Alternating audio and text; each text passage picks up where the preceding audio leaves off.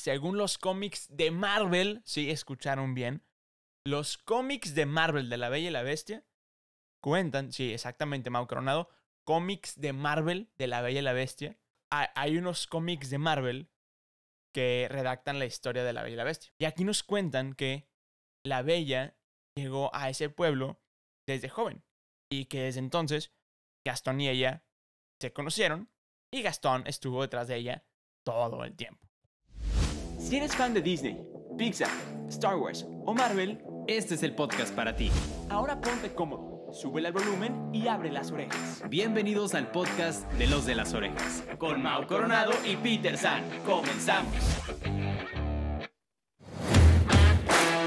¡Orejones! ¿Cómo están? Bienvenidos al podcast de los de las orejas. Como ya lo saben, yo soy Peter San. Y yo soy Mau Coronado. Y seguimos, seguimos con la temática halloweenesca, o sea, de Halloween, o sea, prepárense para disfrazarse chido el 31, o sea, el mes más chido de los de las orejas, porque se viene increíble. Y como ya vieron, como ya vieron en el título de este episodio nuevo, de este miércoles de Los de las Orejas que nos encuentran en redes sociales como Mau Coronado, soy Peter San, Los de las Orejas, vamos a hablar, vamos a hablar de nada más y nada menos de el señor Gastón. Pero, sin antes saludar a mi hermano, hermano, Mau Coronado, ¿cómo estamos? Of the good, o se del buen ¿Cómo estás, hermano? Yo estoy súper mega que te contra archi emocionado. Pues estoy muy emocionado porque usé mucho porque este episodio va a estar brutal como todos los otros episodios que tenemos, como toda esta sección de octubre y puede ser, tal vez, no sé. la de noviembre puede ser, no sé. Depende de ustedes, orejones, pero estamos súper mega te contra archi emocionado. Sí, Gastón, sí, es un villano, creo yo, un poco, no tanto, pero un poco infravalorado. Y sí, tenemos que hablar de Gastón. Hermano, como es costumbre, tú tienes historias raras, yo tengo las de Disney. ¿Quieres empezar tú? ¿Quieres que empiece yo? ¿Quieres que empiece no sé quién? ¿Te parece? Vamos a empezar. Empiezo yo, si quieres. Dale.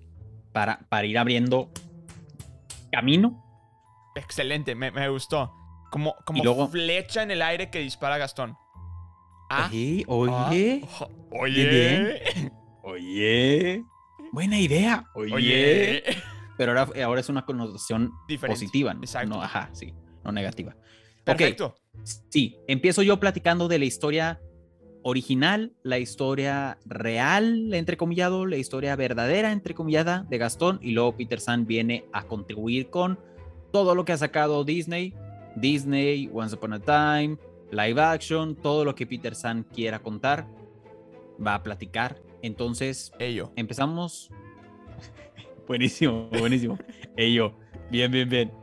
Ok, entonces vamos a empezar con la historia original de Gastón y antes que nada quiero empezar diciendo, obviamente, bueno, obviamente no, porque creo que no muchos saben, que Gastón en realidad no aparece en la historia original de La Bella y la Bestia. Les voy a platicar un poco de la historia original para que entremos en contexto, para que entendamos como que de dónde Disney se inspiró para hacer esta historia. Vamos a platicarle de la historia original y luego pues el origen, por así decirlo, del villano Gastón.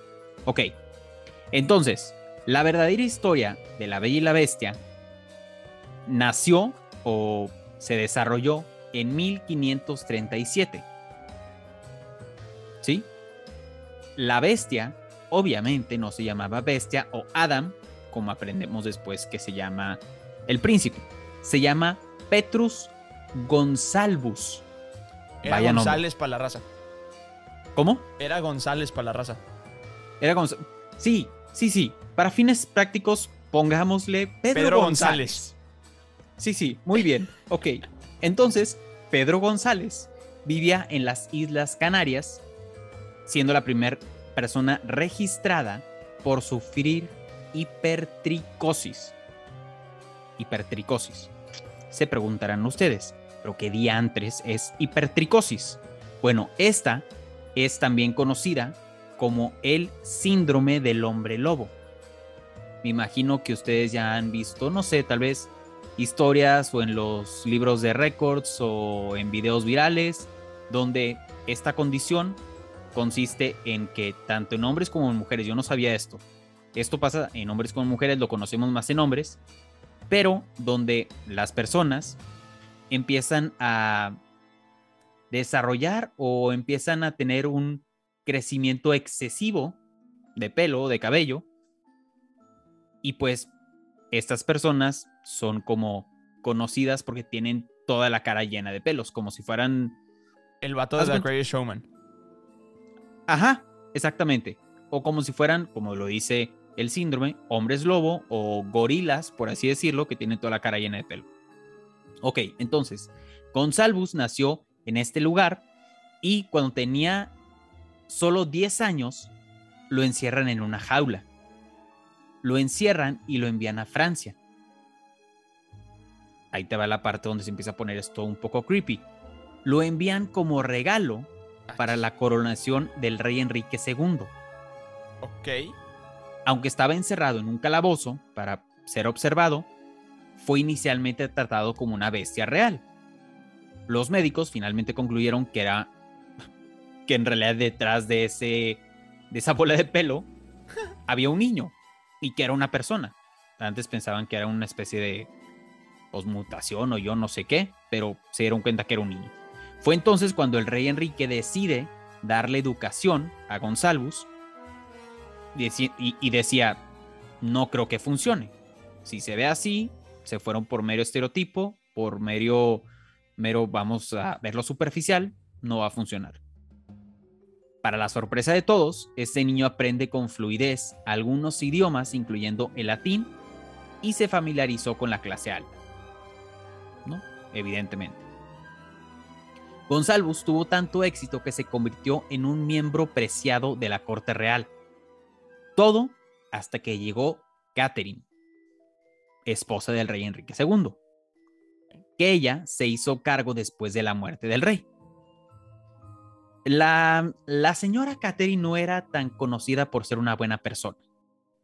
Entonces, se empeñó en encontrarle una pareja a Gonsalvus porque tenía una extraña nece- necesidad de ver a niños que también sufrieran hipertricosis.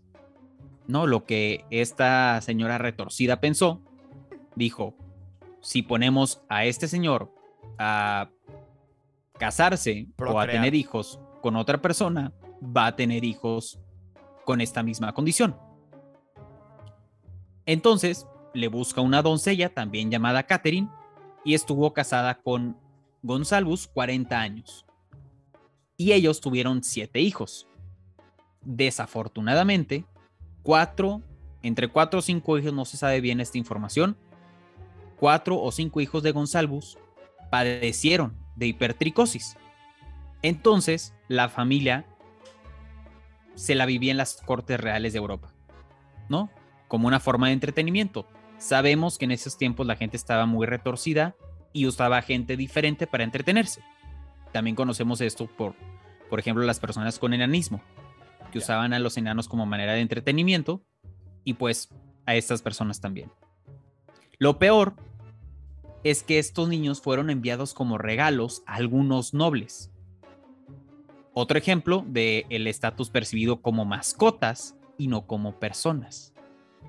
Entonces, también la gente retorcida real de Europa decía, me quiero llevar a este, como ellos lo veían, mascota a mi casa y tenían estos niños como manera de entretenimiento, como bufones o como payasos que los entretenían. Y esta es la historia original de La Bella y la Bestia. Qué loco. Como nos damos cuenta, en esta historia ni existe la Bella ni existe Gastón, Ajá. solo la Bestia. O bueno, tal vez la Bella podría ser como La Catherine, la esposa. Ajá. Ajá. Me acordé de Evelyn, mi esposa. en, eh, en Christopher Robin, ¿te acuerdas sí, cuando sí. les presenta, les presento Igor. a Evelyn, mi esposa? Hola, Evelyn, mi esposa. Ajá, Igor. Sí, sí, sí. Entonces, Peter San, esta es la historia de la, la Bella y la Bestia, la real. Y ahora, antes de darte la palabra a ti, vamos a pasar a conocer o a que les platique la historia de dónde vino Gastón. Como acabamos de escuchar, Gastón no aparece en la historia original, pero en la preproducción de la película se tenían otros planes para este personaje.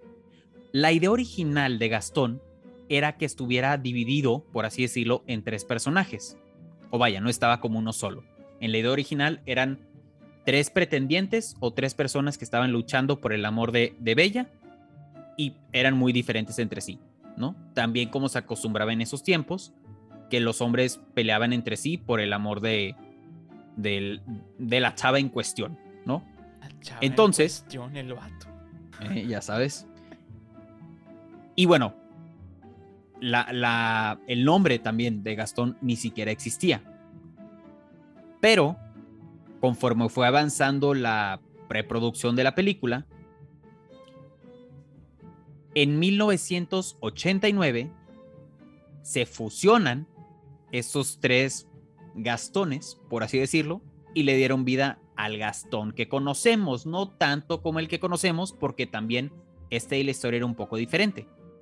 A diferencia del, del Gastón que conocemos, este era un francés de la nobleza y también era muy arrogante. En eso sí se parecían el Gastón original y el Gastón nuevo. Y los productores, pensando, haciendo la película, seguramente pensaron, a ver, si el héroe, vamos a ponerlo así, de esta historia es alguien que se parece mucho a un villano, como es la bestia, ¿quién podría ser un buen villano? Alguien que se parezca a un héroe. Entonces construyeron a Gastón. Esta persona con un muy buen físico, era conocido, era un guerrero, entonces todo el pueblo lo, lo amaba, ¿no? Como vemos en la canción de Gastón, que todos prácticamente lo, lo idolatraban y era como, ah, Gastón es el mejor y todos veían hacia arriba a Gastón, todos los hombres querían ser como Gastón, como vemos en la película, muchas de las mujeres querían estar con Gastón. Entonces, como que los productores hicieron este juego extraño entre el villano y el héroe, que también hay unas teorías por ahí que dicen que en realidad el héroe de la película era Gastón y el villano era la bestia. Pero bueno, eso lo dejaremos tal vez para, para otro episodio. Pero sí, así nació Gastón. Esa fue la historia de cómo llegamos al tan queridísimo Gastón que tenemos ahorita. Empezó dividido en tres personajes y bueno, acabó siendo el famosísimo, queridísimo y odiado por algunos otros de Gastón.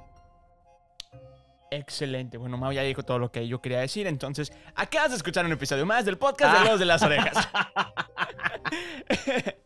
no, a ver. Ok, me gustó. Muchas de esas cosas ya las sabía porque yo también las investigué. Pero eh, está chida. La neta, eh, no me sabía toda la historia del origen de la bella, de la bestia. Y que tenía trico, no sé cuánto más su ¿Pura? ¿Ismo? Este, ¿Eso tenía? Eso tenía, True Story. Entonces, no, no, no sabía eso, entonces estuve medio, medio loco enterarme. Y aparte no sabía que era una enfermedad. Entonces, ok, me, me llamó la atención. En teoría lo padecen, lo han padecido en el mundo creo que menos de 100 personas. Ok. Pero pues es algo... dato, pues, dato random. Sí. Eh, dato random, hace poquito le platiqué de Amau de una condición en la que me encuentro y esta condición en la que me encuentro, solamente el 3% de la población la tiene. ¿Ah, en serio? sí. Es una. ¡Wow! Es una enfermedad congénita. Bueno, no es, ni siquiera es una enfermedad, es un desarrollo diferente. Soy diferente, soy especial, amigos. Este. Ah. Pero bueno, el caso es que, ok, yo les voy a empezar a contar la historia versión Disney, que es muy parecida a lo que platicó Mau. Sin embargo, con unas cosas adheridas, añadidas, adjuntas al documento. Entonces, Bien. vamos a empezar por el principio. Como dijo Mau, eh, Gastón fue una incorporación de Disney. Y Disney, pues, había la idea de, ok, vamos a hacer a la Bella y la Bestia. Pero, pues si la Bestia ya es como que el villano, pues vamos a hacer un villano que aparente ser un héroe. Y de hecho, pues como dijo Mau, hay teorías que dicen que Gastón es el héroe porque quería salvar a la princesa de la bestia, quería casarse con ella, enamorarla y toda la cosa. Sin embargo, la historia no empieza aquí. Gastón es como un francés eh, que es como el héroe de todos, era un cazador. En, en la historia de la Bella y la Bestia, en, en la película, Gastón es como el cazador de la película, es el que es el mejor cazador de la película, entonces este, o de la historia, por lo que provoca que todo el mundo lo, ame gracias a que, pues él es el que trae más comida al pueblo, aparte hizo la taberna en la que todo el mundo se divierte, entonces eso, pues como que genera más amor al personaje, por lo que, pues todo el mundo lo empezó a amar. Y todas las chavas también, todas las niñas querían con él, eh, todos los hombres querían ser como él, todos querían, pues como dice la canción, ¿no? Quiero ser como Gastón. Pero aquí es donde se pone interesante. Gastón, al ser muy ególatra, gracias a que el pueblo le alimentaba ese ego, pues empezó a querer todo y como nadie le negaba nada, pues estaba acostumbrado a ser el centro de atención. Sin embargo, hasta que llegó Bella y pues ella como que lo rechazaba hasta que provocó que lo único que no podía tener era lo que más quería, que era pues la bella, a final de cuentas. Esto llega a una conclusión que según los cómics de Marvel, si escucharon bien, los cómics de Marvel de la Bella y la Bestia cuentan, sí, exactamente, Mau Coronado, cómics de Marvel de la Bella y la Bestia. Sí, escuchaste bien. No entiendo. ¿Se ha vuelto loca su mamá? Sí. Ok. Hay, hay unos cómics de Marvel que redactan la historia de la Bella y la Bestia. Y aquí nos cuentan que la Bella llegó a ese pueblo desde joven. Y que desde entonces Gastón y ella se conocieron. Y Gastón estuvo detrás de ella todo el tiempo. Entonces, este Gastón, como quería lo que no podía tener, pues se enamoró y obsesionó con la, con la bella. Entonces, esto provocó que el vato organizara una boda sin que la chava se enterara. Entonces, bueno, a final de cuentas pasó lo que tenía que pasar, todo lo que la película ya nos enseñan. Sin embargo, estamos muy emocionados porque Disney anunció que eh, los personajes de Gastón y LeFou van a tener su serie en Disney Plus. Entonces, estamos emocionados porque nos van a contar la la verdadera historia de la live action. Sin embargo, la live action no es la misma historia que estamos contando. La, misma, la historia de la live action cuenta que eh, él era un veterano de guerra. Él venía de una guerra, no sabemos cuál, se especula la, eh, la guerra de Francia contra Portugal. Sin embargo, después de la guerra, él tenía el síndrome de estrés postraumático. Si se dan cuenta, a diferencia de la animada, en la live action no lo idolatraban, si era, era como que más como chantaje, era más como los quería convencer, los quería como los ¿cómo se puede decir? Que los como tenía amenazados hasta cierto punto, Le Fu los sobornaba, etc. Y en la animada no, en la animada todo el mundo lo quería porque era como que el que proveía al pueblo. Y en esta, en la live action era como que al que todo el mundo tememos, respetamos, admiramos hasta cierto punto. Entonces, este estrés postraumático, lo único que provocó era que, era que su eh, locura creciera. Y como lo que no podía tener era bella, pues eso provoca todo lo que provocó la película, ¿no? Que eh, atara a morir al papá de la bella en un árbol para que se lo comieran los lobos, que golpeara a, que golpeara a mucha gente, que quisiera este, sobornar al, al vato del manicomio para meter a Morisa a, la, al, a los loqueros, etcétera, ¿no? Entonces, ir por la bestia, etcétera. Sin embargo, todo el mundo ya sabemos cómo termina la historia, que su ego lo, lo cegó peleando con la bestia y pues se cayó del, del castillo y... Sin embargo... Exacto. Sin embargo, Disney hay una adaptación que a mí me gusta mucho, que me ha visto, se llama, pues, ustedes saben, ¿no? Descendientes. Y en Descendientes sabemos que Gastón tiene un hijo. Y la única manera que podría haber pasado eso es que Gastón sobreviviera. Entonces, y nos lo confirman en la película. Cuando el hijo de Gastón conoce al hijo de la Bella y la Bestia, le dice, dile a tu mamá que Gastón le manda saludos y dile a tu papá que lo odia. Entonces es como que Gastón sobrevivió de alguna manera. Entonces hay una como que un plot hole medio raro que no sabemos cómo pasó. Pero quiero hacer un dato adjunto al dato adjunto que estoy haciendo.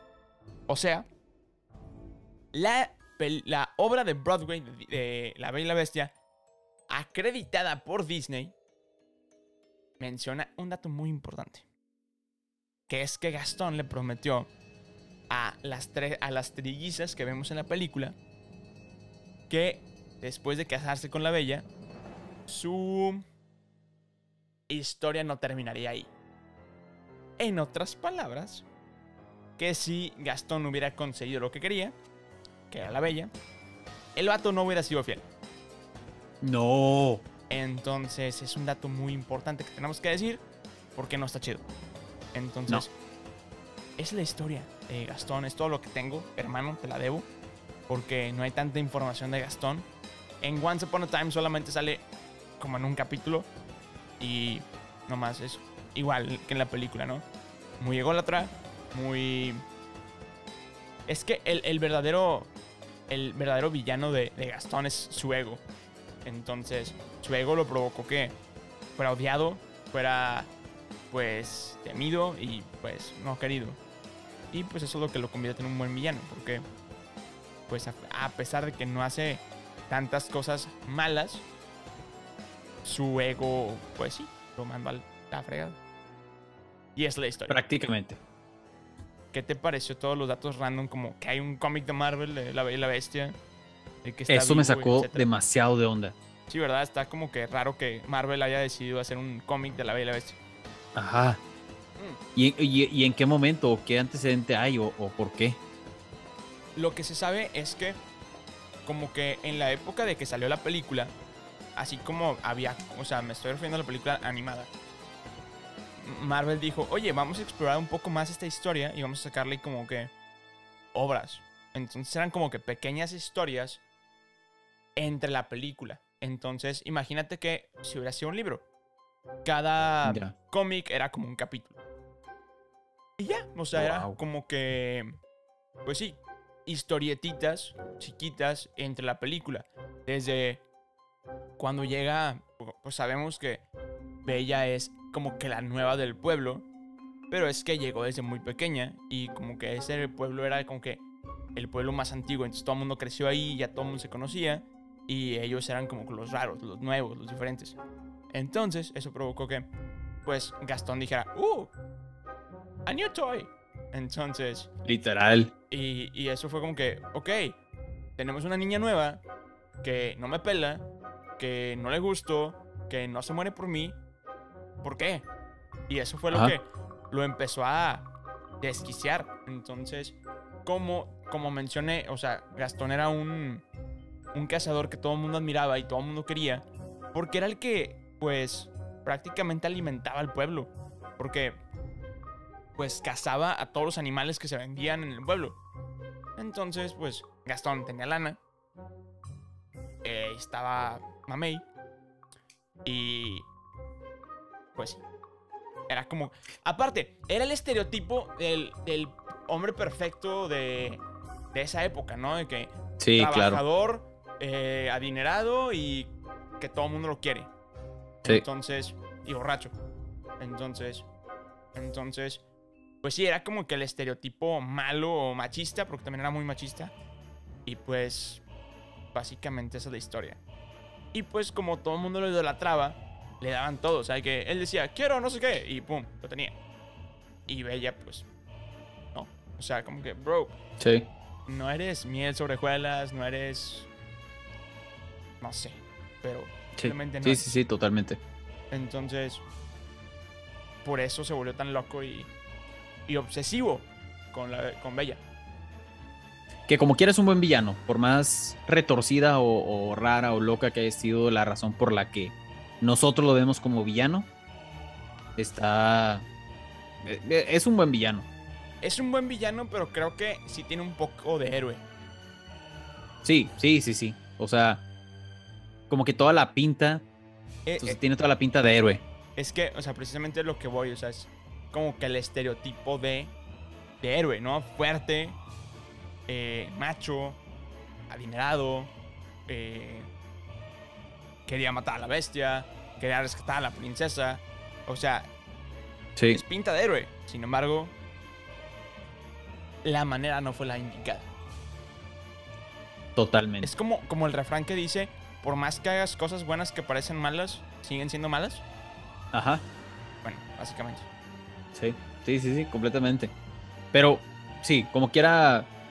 Digo, Gastón es mi villano favorito, Para pero. nada. Pero como quiera, creo que es un buen villano y creo que Disney puede sacar mucha información de, de ahí. Que bueno, también, después de la live action, como que la gente no estuvo tan contenta con cómo desarrollaron el personaje. Sobre No sé todo por porque qué, es luego. que a mí me gustó mucho.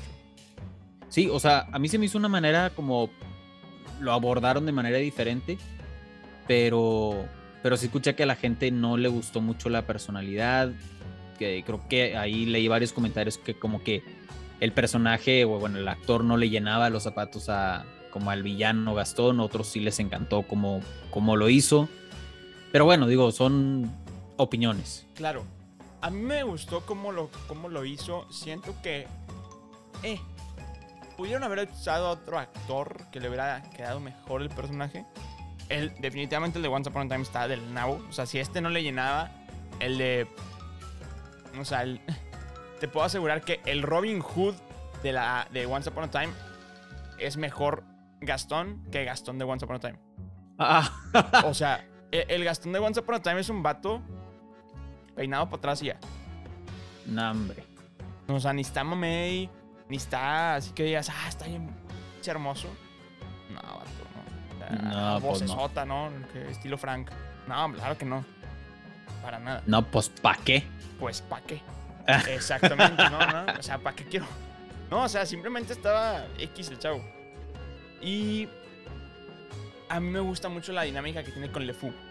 Y que Josh Gad es un Bueno, Actorazo. tremendo crack. Sí, o sea, es Olaf. Sí. O sea, así como, como se empeña, como hicieron a, a- a el genio Robin Williams, es Olaf lo hicieron Josh Gad. Sí. Entonces me llama mucho la atención ver la serie. Porque aparte que va a ser eh, musical la serie, o sea, va a tener canciones originales para la serie, nos van a contar la dinámica de cómo se conocieron Gastón y LeFou. Y es lo que más me encantaría ver. Entonces, me, me fascina, soy fan. Soy fan de, de la propuesta de Disney. Sí, definitivamente yo creo que va a ser una buena serie. Tienen ahí mucha, mucha tela donde cortar y pueden desarrollar muchísimas más historias a partir de esta. Y sí estaría interesante ver los inicios de Gastón y, y del dúo dinámico también de Gastón y LeFou. Me encantaría que el final de la serie terminara con el... No fallaste ni un tiro, Gastón. Ninguna bestia se te podrá escapar. Está Uy, increíble que ese fuera como que, ah, a partir de aquí es la bella y la bestia. buenísimo. O como empieza la live action, creo que la primera escena de los dos es que están los dos en un, en un caballo, tipo en, lo- en el campo hablando. Ajá. Eso, porque van a ser los mismos actores, eso estaría chido. Estaría muy, muy padre. De hecho, Sí, Disney, escúchanos otra vez, Disney. sí, tenemos buenas ideas. Neta, no sé por qué nos- no nos han contratado para guionar. O sea, neta, somos muy buenos guionistas. Sí. Disney, no sé, piénsalo. Pero esa idea que te tengo me la robé porque es muy parecido a como terminó Monsters at Work. Para los que la vieron, saben de qué estoy hablando. ¿La viste? Uy, no, no lo he visto. La tienes que ver. La tienes Tampoco he visto nada que ver, pero la del juego del calamar. Uy, está muy buena, pero... o sea, ok, no, está buena. Pero es Pero serie- viewer discretion is advised. Ajá, sí, obviamente, obviamente. pero e- es buena, pero no es de que quiero saber qué más, quiero saber qué. ¿Sabes? O sea, no es como que te tiene. Te tiene picado solamente por morbo. No porque Sí. esté bueno. Ya. ¿Sabes? Entonces. Mm, o sea, es buena. No, increíble. Está mejor Ok. Monsters at Work. Sí, sí, ahí tengo varias listas de series que, que tengo que ver. Básicamente, y esto lo platicaba con Sammy, es que Monsters at Work termina con la escena donde empieza, donde termina, donde termina Monsters Inc. de que Sol iba entrando y se ve que la planta ya es como que renovada de, de risas. Ah. Entonces yo le decía a Sammy de que Monsters at Work entra muy bien entre el día que se fue Waternoose y el día que Mike le da la el pedacito de la puerta. Ya. Entonces, yo creo que lo que vamos a ver en la segunda temporada de Monster Work va a incluir a Boo. Uy. Especulaciones de Peter San, no sé, piénsenlo, los que ya la vieron. No sé. Disney, ahí está. Te la pongo. Ahí está la idea. El pechito y algo- déjala. el pechito del ángulo, por favor. Sí, sí, o sea, está facilito. Exactamente. Pero hermano, creo que ya es momento de... Empezarnos a despedir. Gracias nuevamente a todos los orejones por escucharnos. Saben que nos encanta que nos escriban en redes sociales. Ya se la saben, Mao Coronado. Soy Peter San. Los de las orejas ahí nos pueden encontrar, nos pueden saludar, nos pueden mandar sus opiniones, sus sugerencias de temas, etcétera. De qué película quieren que hablemos, de qué serie quieren que hablamos de qué canciones quieren que comparemos, qué segunda parte de episodio quieren que realicemos, qué otros villanos quieren que comparemos, qué otras historias quieren que les compartamos y se me están acabando las ideas. Entonces, orejones, no se olviden de escribirse, escribirnos en redes sociales, ya se la saben. Ahí los esperamos, ahí nos saludamos, ahí platicamos. Y Mau, quítame la palabra porque se me están acabando. Orejones, gracias, gracias, gracias por escucharnos. Antes de irnos, Peter San, rapidito, ¿cuál fue tu parte favorita, tu historia favorita de Gastón? Creo que mi parte favorita de Gastón es que tenga estrés postraumático. Creo que es una muy buena razón por la que esté loco. Y, tiene sentido. O sea, un vato que viene de la guerra, que tiene el ego muy alto, súmale que tenga estrés postraumático y no, se vuelve loco y sí es un muy buen villano. ¿La tuya? Bien. A mí me gustó la parte, no sé, me llamó la atención. No, no es que me haya gustado, pero me llamó la atención. Que originalmente Gastón eran tres personas y las juntaron en una misma. Yo creo que fue una buena jugada de parte de Disney. Porque tener tres villanos o tres antagonistas que flojera en la misma película. Entonces, buena, buena movida de Disney. Creo que es una muy buena incorporación de que la bella hubiera tenido tres pretendientes. Está chido. Pero como, como resultado final me gustó. Me gustó Sí. Gastón. Está bueno. Pero ahora sí, Mau, nos toca despedirnos.